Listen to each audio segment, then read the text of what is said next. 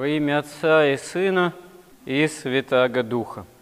Во Христе нам дана вся полнота спасения от греха и вечной погибели, но главным условием восприятия спасения является покаяние. Сама проповедь евангельская начинается словами «Покайтесь, ибо приблизилось к вам Царство Небесное».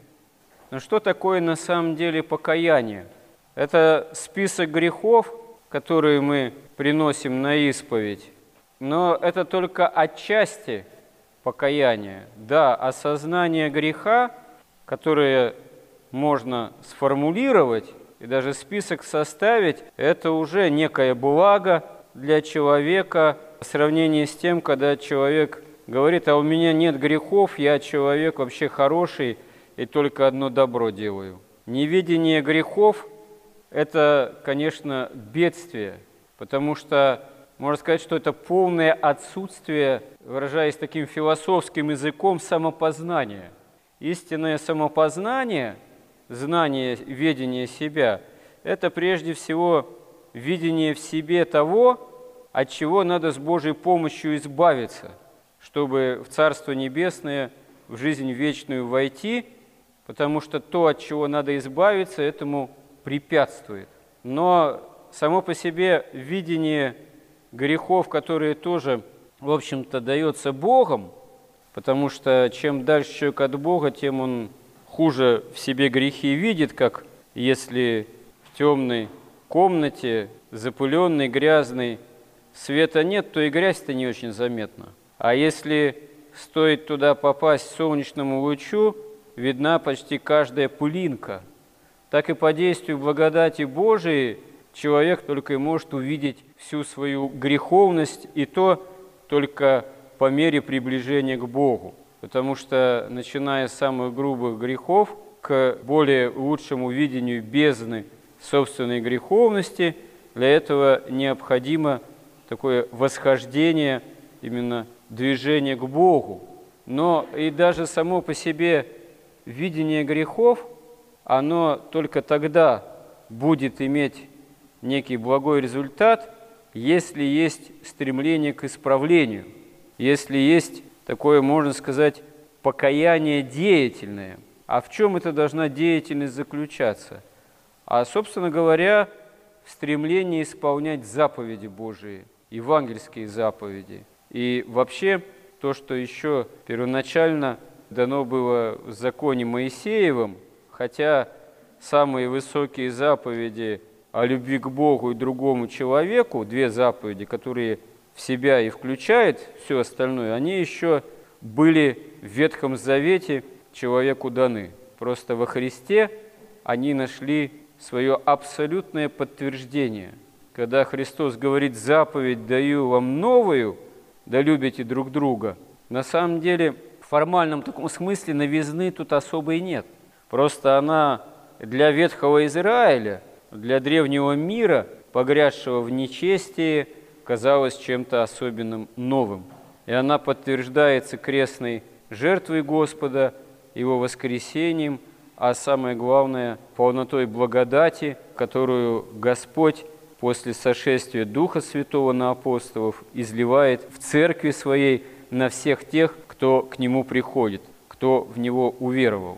И само Священное Писание нам дает, можно сказать, определенные такие образцы и покаяния, и исполнения заповедей, и можно сказать, что даже естественного такого благочестия, которое может быть свойственно человеку.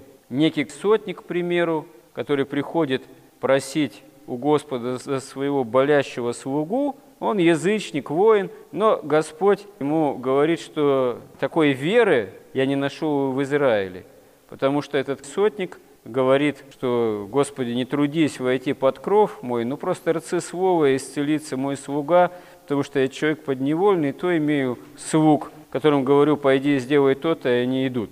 То есть он понимает, что во Христе сам Господь себя явил во всем своем всемогуществе – которое совсем никак не связано ни расстоянием, ни временем, там, ни пространством, ни обстоятельствами, а Господь может все сотворить. Как преподобный Серафим Мотовилову сказал, веруете ли вы, что Господь может вас сейчас одним словом исцелить? То есть, что не нужно никаких особых дополнительных действий.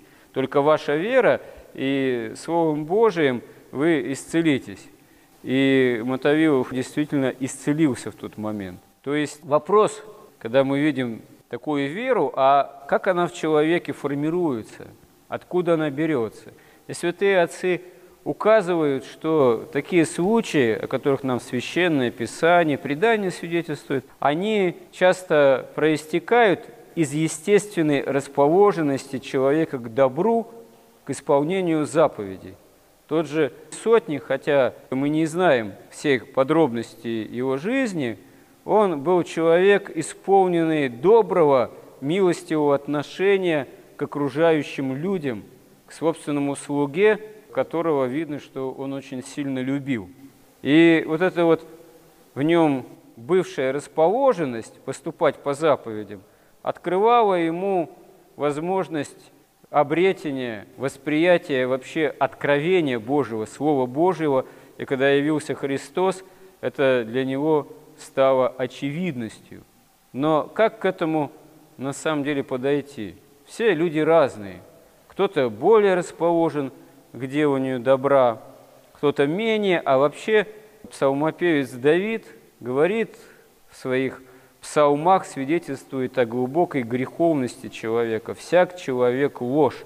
Это свидетельство именно царя Давида, который на своем собственном примере познал, насколько может быть глубоким грехопадение. Потому что вроде он был царь, вроде он был и пророк, вроде он и действовал по воле Божией, а когда тяжко согрешил, понял, чего он лишается. И эта глубина покаяния, которая засвидетельствована в его псалмах, в особенности в 50-м псалме, это именно глубина осознания собственного падения и того, что никакой человек от этого не застрахован по своей именно глубокой греховной поврежденности. Поэтому, чтобы устоять в вере, устоять в истине, если она нам открылась во Христе, нужно иметь труд исполнения заповедей, стремление ко Христу, попытки исполнения заповедей. А что такое, опять же, заповеди? Да, основные даны еще в Ветхом Завете, десяти заповедей Моисеевых, и в Евангелии они с особой силой подтверждаются. И здесь еще важно, что не надо нам выбирать из заповедей то, что нам нравится, а то, что не нравится, отметать. Выбирание этого, выборка, это и есть ересь. Буквальное понимание слова ересь – это именно выборка, избрание из откровения Божьего нечто, что понятно и нравится, а и отметание всего остального. Именно из такого рационального гордостного стремления ереси, которые иногда сотрясали вообще всю церковь, и фактически появлялись. Поэтому мы должны быть, если желаем спасения, не просто совершать над собой усилия, действительно, понуждать себя к доброделанию, но и не утрачивать понимание того, что нам вообще в церкви, в богослужебном строе, в литургии действительно дано. Не то, что нам нравится, не нравится, понятно, непонятно, а стремиться к восприятию того, что в принципе дано. И если, к примеру, Господь говорит в Евангелии, что если кто не будет есть тело моего Сына Человеческого и пить крови моей Сына Человеческого, не будет иметь жизни вечной. То есть, начиная с Тайной Вечери и со слов на Тайной Вечере «Примите, идите, все есть тело мое за вас вомимое во оставление грехов, и пейте от нее все от чаши Христовой, сия есть кровь моя, которая за вас изливается во оставление грехов». Это есть прямая заповедь Божия – искать полноты общения со Христом, с Ним, Спасителем, от Его чаши, исполняя, стараясь исполнять евангельские заповеди, иметь пищей духовной под видом хлеба и вина самого Господа. И почему это действительно так важно? Потому что сами заповеди неисполнимы без помощи Божией. Стоит пренебречь главным источником благодати чаши Христовой, тем более остальные заповеди не исполнишь. Конечно, подходить к чаше Христовой и нужно с той целью, чтобы иметь силы не просто на осуществление обыденной жизни нашей и преодоление проблем, скорбей, болезней, там, какие в этой жизни приключаются, но и на то, чтобы вести себя по-христиански, поступать по-христиански, жить по-христиански. Если эту целью не ставить, а просто подходить к чаше как таблетки для здоровья, это будет не исполнение заповеди, а искажение христианской жизни. Одно оказывается прямо взаимосвязано друг с другом. Живая спасение надо жевать в жизни христианской в исполнении заповедей. А чтобы научиться исполнению заповедей и иметь на это силы, нужно черпать в источнике благодати, в полноте этого источника в литургической жизни Церкви. Господи, помоги нам в этом. Аминь.